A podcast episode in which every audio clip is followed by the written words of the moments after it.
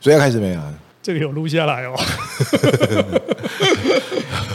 好，来五四三二一，欢迎收听怪兽训练电台。大家好，我是 Josh，我是何立安。你没有讲大家好，大家好。OK，来，那我们继续回答问题吧。回答问题。哎，对，今天的问题是这，想请教何老师一个问题，在循序渐进的过程中，假设深蹲蹲一百公斤，五组三下这样子的情形之下，如果要在循序渐进，接下来应该往一百一十公斤前进呢，或者变成说五组四下，五组五下，增加次数？谢谢。OK，好，呃。很棒的一个问题哈，我想讲说，肌力训练我们很像导游哈，很多人在逛风景区，他第一次来哈，那我们这属于这种路线走很多次的人呢，其实我们可以提供一些些的经验哈。深蹲要一百公斤哈，然后假设你现在蹲了五组三下，是你目前例行性的训练哈，达到了这个次数组数还有重量，那接下来呢是要往哪个方向走哈？我说的这个呢要区分一下你的目标哈。首先呢，你的目标如果是因为这目标它可以是部分重叠，但它也可以是不一样。你的目标是最大肌力还是肌肉生长？啊，还是透过肌肉生长来推升最大肌力，好，这样子，哦，这其实不太一样的。好，还有再来呢，第二个就是你是初学者还是进阶者？你过去曾经。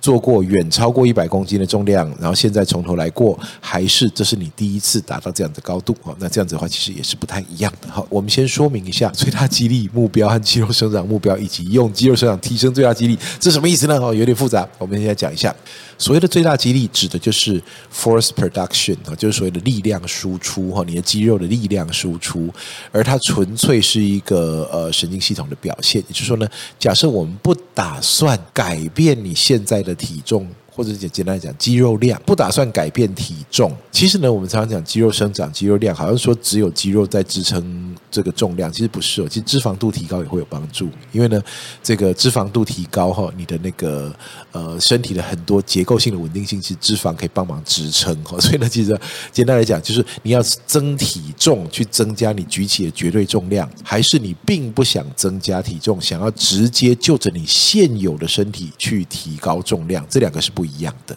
OK，所以呢，假设呢，我打算提高最大肌力，但我不打算改变体重的话，那其实呢，次数呢都是朝向小的走，然后呢，强度朝向高的走。也就是说呢，我们不需要去显著提高。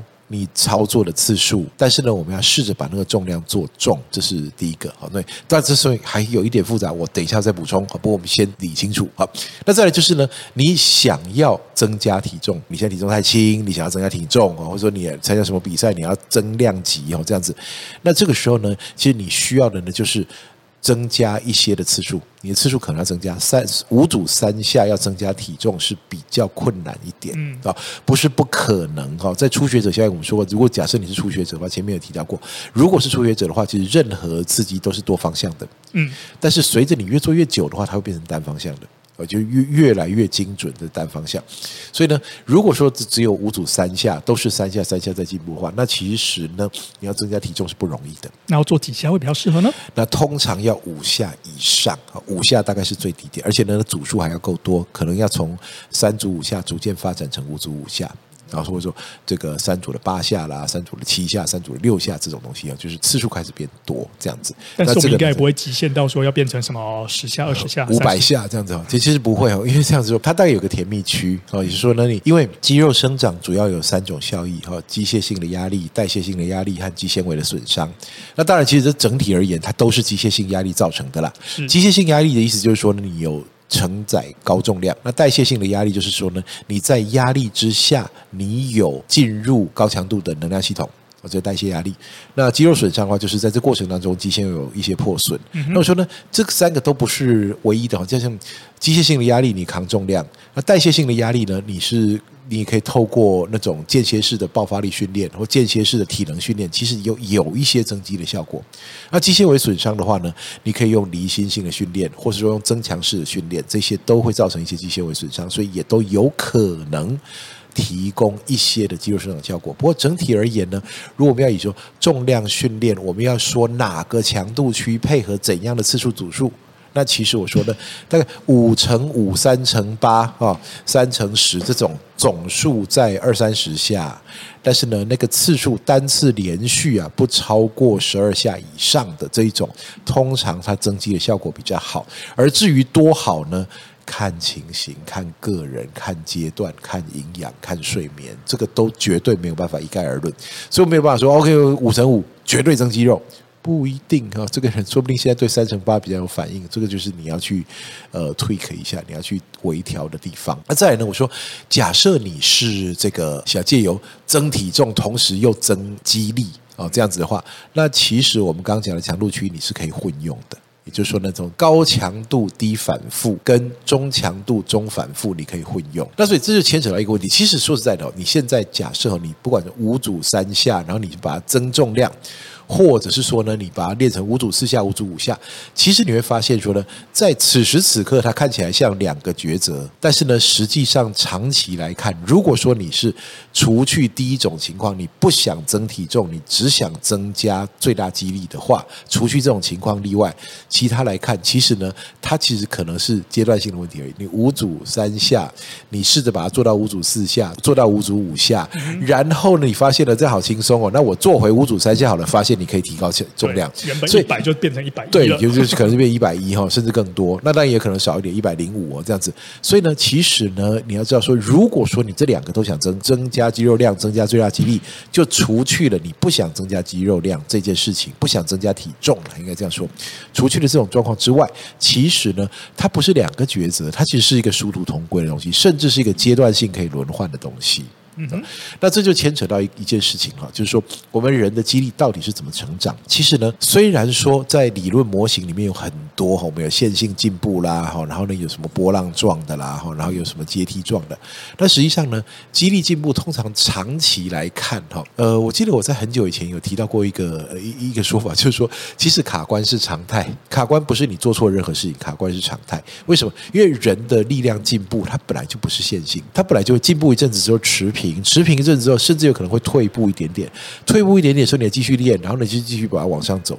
所以说呢，其实到头来哈，周期训练里面所有的教条全部都只能仅供参考。实际上就是，你说我现在到底要它增加到一百一去做五组三下，还是呢把一百公斤做到五组四下，甚至五组五下，甚至更多？其实呢，真正最后比较务实的一种做法是哪一个你比较能够真的执行？哪一个你真的可以达到进步？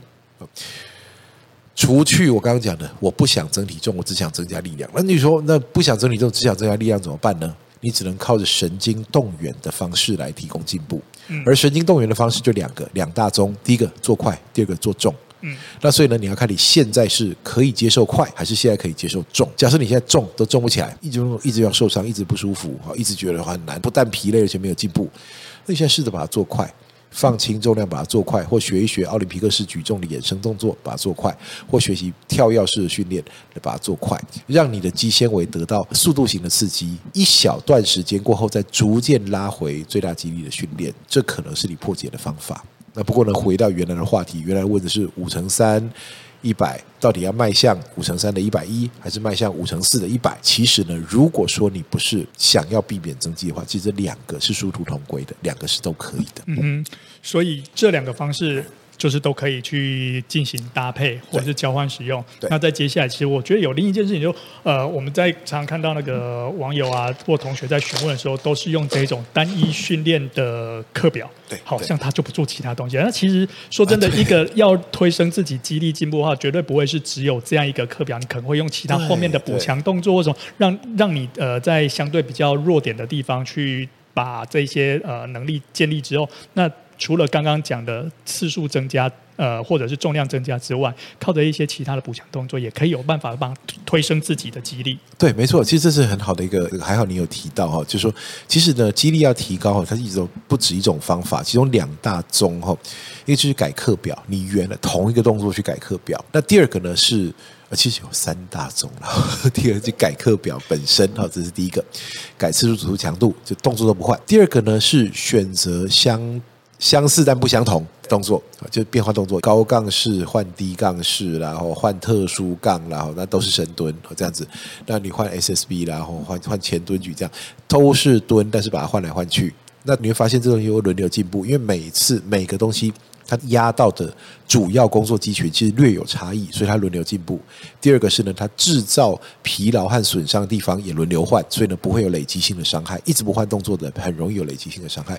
你就是卡在一个地方，你卡在一个膝盖受不了，卡在一个腰受不了，你就一直无法进步。但是你换个动作来，它可能就改变。背蹲举换前蹲举，哎，你的腰得到一些休息，但膝盖得到一些强化。前蹲举换回背蹲举的时候，膝盖得到休息，但腰得到强化。就这样子轮来轮去，轮来轮去的，其实你会一直进步，好过于你一直硬干同一个哦，这样子。那第三个就是你刚刚提到的，就是我做补强，很多时候呢卡关不是卡全面，不是很多时候是几乎是全部卡关，不是你全面性的没力，卡关通常是局部没力。嗯哼，这个时候呢，你做一点局部的补强，那其实呢是可以让你顺利过关的。所以说呢，其实如果说最终最终是以呃提高最大肌力，然后呢顺便也提高一下肌肉生长来看的话，其实这三个都可以改课表。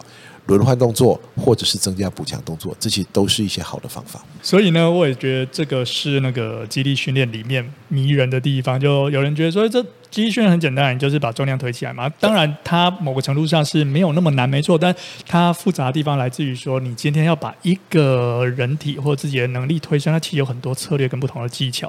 然后我们熟知这些状况之后，可以慢慢的去，有时候也是要尝试。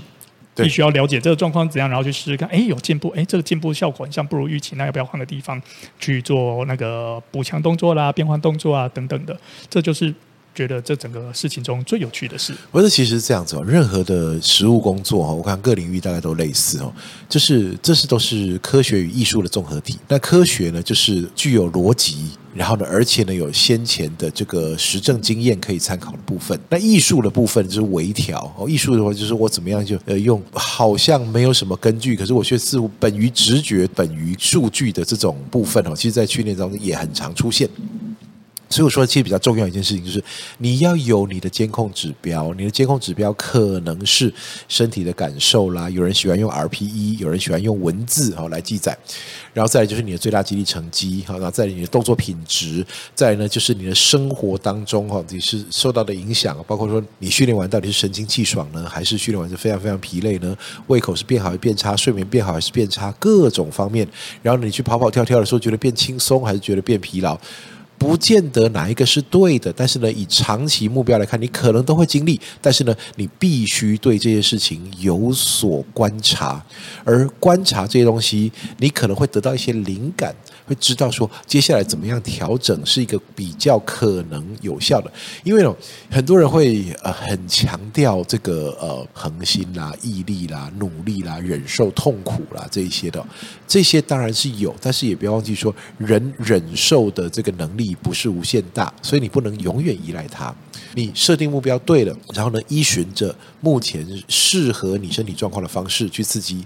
我觉得像前面提到例子啊，最大肌力一直卡关，越练越不舒服，越练越各种酸痛，然后呢，甚至呢，你日常生活当中失去活力啊。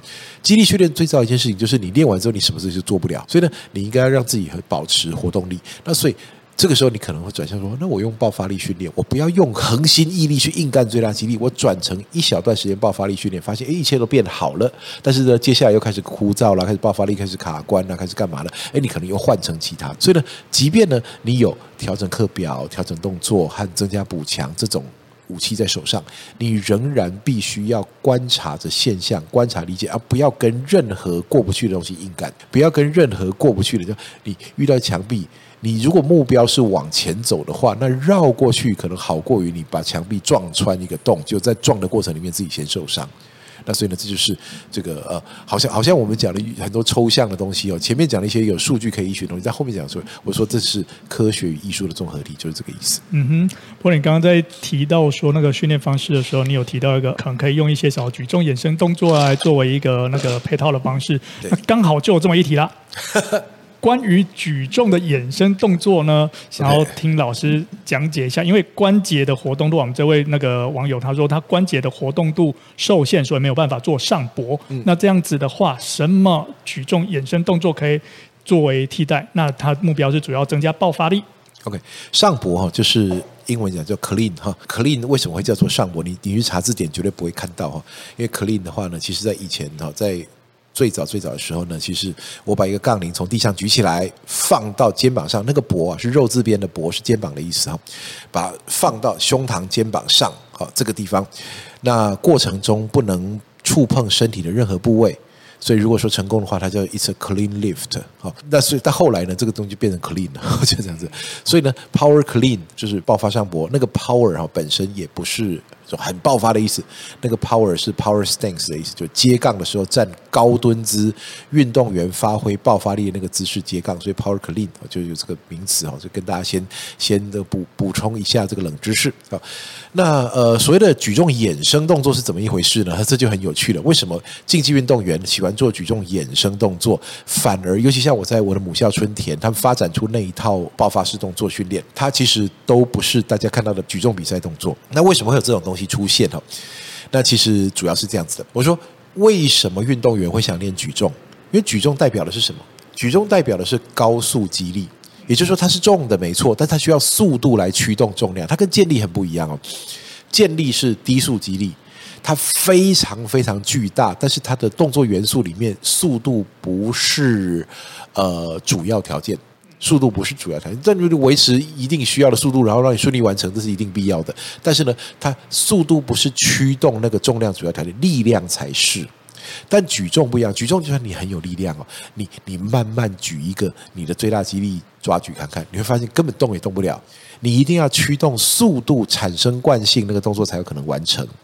所以说呢，其实这就是竞技运动员所需两个，他竞技运动员需要最大肌力训练来提升身体素质，但需要爆发力训练来施展他的这个力量。嗯哼，因为竞技运动场上你做慢慢的力量发挥是不利的，一定要加快。我们多数的专项竞技里面，几乎都是在零点几秒就是他决胜，就是零点零几都有可能，就是一百毫秒以内。哦，产生动作，或者说你的这个动作接触时间哦，你能够用力的着力的时间不到一百毫秒是很常见的。你跑跑跳跳过程很多时候是这样子的。那所以说呢，你如果太慢才发挥这个肌力是不利的。那甚至呢，像健力动作，它发挥到最大肌力到最后力量产生到动作完成是在好几秒以后了哈。所以呢，建立它适合调整身体素质，让你长出这个最大肌力来。但在运动场上直接发挥的时候是受限的。所以这时候一个。爆发式动作就非常非常重要，所以举重就是这样，让你可以在发挥大力量的时候呢，发挥速度。你说我就要练速度，我为什么不就空身跑跑跳跳？诶，空身没有对抗阻力，你的肌肉不需要那么用力，所以他当时展现出来的速度也是空身的速度。你真的要对抗外力，有人撞你，有人推你的时候，你还能发挥出力量来。这时候呢，其实拿着重量练速度是一个必要的过程哦，不是说徒手训练完全没有它地位，徒手训练有它非常重要的地位，但是呢，不是在这个地方。好，那说我们要选择一个带着高强度又发挥高速度的东西，其实举重刚好就是符合这个东西，非常非常符合。那不过呢，举重就有个限制在，就是什么？第一个是身材的限制啊，举重选手呢，其实他的特定身材啊。你看举到后来，虽然说特定身材不是只有一种身材，但是发现举重选手通常都有一些呃身材特性，而这身材特性可能不是一般选手所具备的。啊，这第一个。那第二个呢是关节活动度，还有肢段比例啊。其实之外比就是刚刚讲身材特性啊。那关节活动度是这样，举重选手他必须要非常非常柔软，这跟大家很多人的一般想象是不太一样的。举重选手的关节活动度要非常大，他才能够在一瞬间，在杠铃借着这个惯性往上推这个漂浮的过程里面。瞬间矮身下来到杠铃下面去接杠，赶快钻进去。对，那这个钻杠技术呢，就需要非常好的活动度，非常好的柔软度。那所以呢，很多选手也是不具备的。好，再就是技术性哈。呃，举重本身是一个怎么练都练不完的技术，你练十年它十年体悟。举重就是功夫，它本身就是一个专项运动。但很多的竞技运动员呢，他其实专项运动本身就有一个超级复杂的技术系统了。那包括他他会三分球啊，他会后空翻啊，他会后旋踢啊什么，他本身就有个超杂复杂的技术系统。这时候如果你在外加一个技术系统学习，不是他学不会，而是你会被这个技术系统给 confuse。为什么呢？假设这个人他现在你学习真正举重比赛用的专项技术，就他从抓举从抓五十变成抓六十，你未必能够确定他的爆发力有在进步。他很可能是技术进步，所以接杠技巧变好，所以他接成功了。当他回到他的专项去，哦，他踢跆拳的，他是打篮球的，他是打排球的，你没有看到他的爆发力有展现。他的这个举重训练啊，他学到技术上面去了。而我们说，那技术好一个要技术好了以后再加重啊，对，没错。但是呢，你就知道，在长期来看，举重技术是好还可以再更好，好还可以再更好。甚至有些选手呢，他就着他原来的肌力，技术变好的时候，那举重进步是非常非常大幅度的。而这个时候呢，你就发现说，诶，那我需要他增加爆发力啊！我不是想让他变成举重选手啊。当然了，如果说突然间发现他举重更好的话，你干脆把他换项目算了哈。那不过呢，对于说假设他是打篮球的，那他其实呢，他专杠技术变好，对他不一定有直接帮助，但他爆发力变好才有帮助。这时候怎么办呢？举重衍生动作，举重衍生动作，像我在春田学到这一派举重衍生动作，它几个特性。第一个是从悬垂姿势，或你要讲悬吊姿势出发，也就是说。高翻高接，它从高姿势出发，不用从地板上来，所以没有身材限制。第二个呢，它允许反向动作起跳，所以呢，跟运动场上更符合。所以呢，从高姿势反向动作，把杠铃往下沉，然后用力反跳，这跟这个运动场上的起跳姿势更像。等一下，这边我要再帮那个我们的网友问一下，所谓的反向动作可以解释清楚，Counter movement 就是，例如说这样，你要跳起来摸天花板，你站着应该是离天花板比较近。但是呢，你要跳起来，你摸天花板的时候，你会先蹲下来再起跳，为什么呢？嗯、因为呢，人体的这个肌肉收缩呢，有一种伸展收缩循环，你先伸展后收缩，其实产生的力量更大。所以我们讲说，我我明明站直了，离天花板比较近啊，我现在跳起来摸天花板，结果居然先往下蹲，我先远离目标才往前进，为什么会这么奇怪？就是因为反向动作可以制造力量。OK，对。所以我们把它当成习以为常的东西，如果不讲，人家可能不太明白。好，那所以我说，第一个从悬垂姿势出发，所以没有身材限制；第二个呢，允许反向动作，所以把杠铃下沉再反跳。这个时候呢，可以这个比较符合哈，比较类似哈，而且比较简单，近似于运动场上的动作。而第三个呢是高姿势接杠，也就是说，除掉这个专杠技术，高姿势接杠你要。四分之一吨、六分之一吨，非常高的姿势，我们讲 power stance，非常高微蹲姿去接这个杠，所以你杠一定要甩得非常高，你才可能在微蹲姿就去接到它。而这干嘛呢？这让你的下蹲技术不会混淆你的爆发力进步。你杠真的甩得那么高，你才接得住，那表示什么？表示重量一旦增加了，就你真的是爆发力变好，而不是。接杠技术变好，因为要钻那么低，你的技术的确可以从很糟很糟变成很好很好，而这过程中你爆发力可能是完全一样的，但呢，历经数个月甚至数年的时间，你的这个接杠的重量接起来重量一直在进步，你未必真的知道你的爆发力是否进步。当然，你说爆发力进步很简单，我可以有侧立板啊，我可以有什么？哦，对的，当然可以有很多很多其他方法，但是我说简便好用，就是用这种举重衍生动作。那就衍生到很多啊，衍生到变成单边，衍生到变成不对称接杠，好，就上搏可不可以分腿接？当然也可以。那这一些呢，就让运动员有很多的爆发力选项，他不需要去做举重符合举重竞赛规则的那个动作，这就叫举重衍生动作。那所以呢，回到这个问题啊，如果你有活动度的限制，没办法上搏，而你的目标是得到爆发力的话，很简单，改成抓举。窄抓举、单手抓举这些不需要手腕活动度的，这是第一个方法。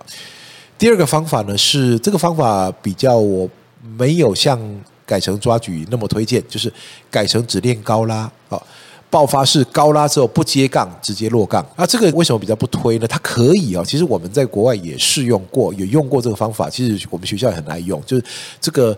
Clean high pull 哦，就是直接做爆发式高拉哦，Clean 的高拉，然后不接杠，直接让它回到悬垂，甚至直接落地啊，直接摔杠哦，你的场地要可以摔杠才行哈，就是摔起来会天崩地裂，因为那上百公斤的东西从那么高丢下来，这一定是很很大声的。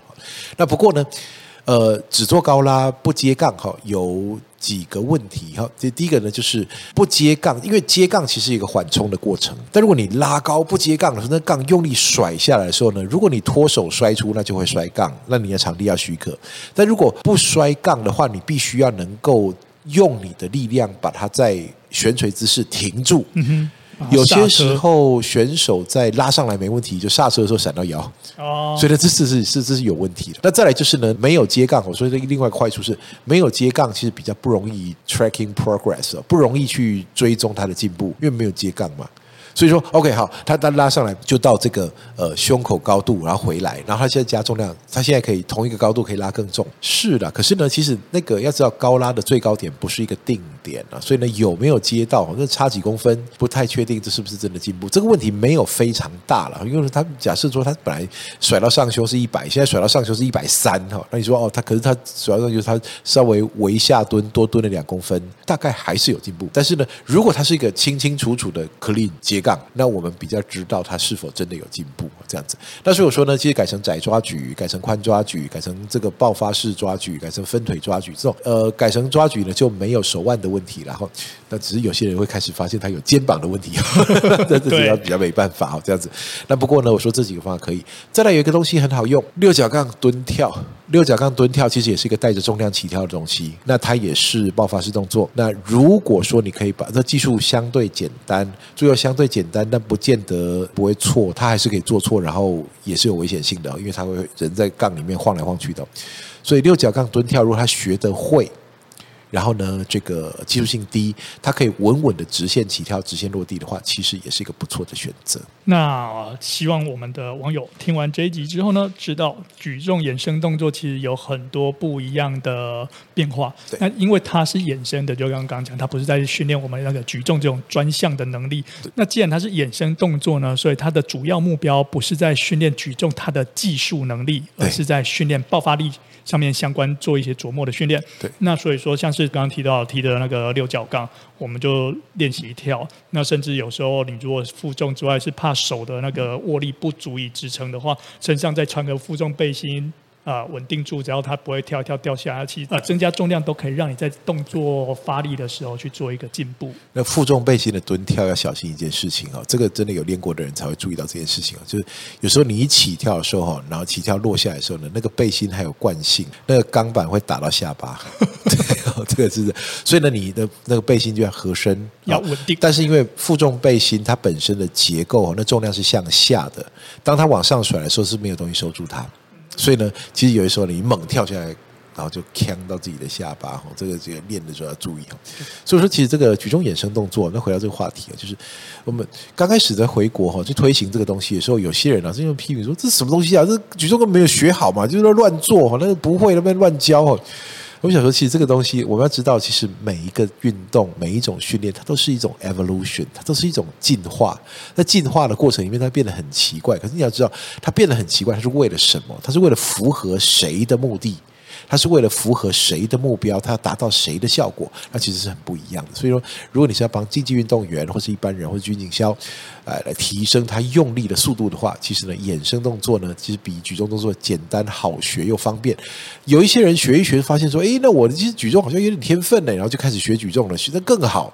如果你有时间有余裕，你又没有被你的专项训练量给拖累的话，其实举重是一个非常利于美兼备的一个项目。OK，那我们这一集的怪兽训练电台，今天就先到这边结束，下次再见，拜拜，拜拜。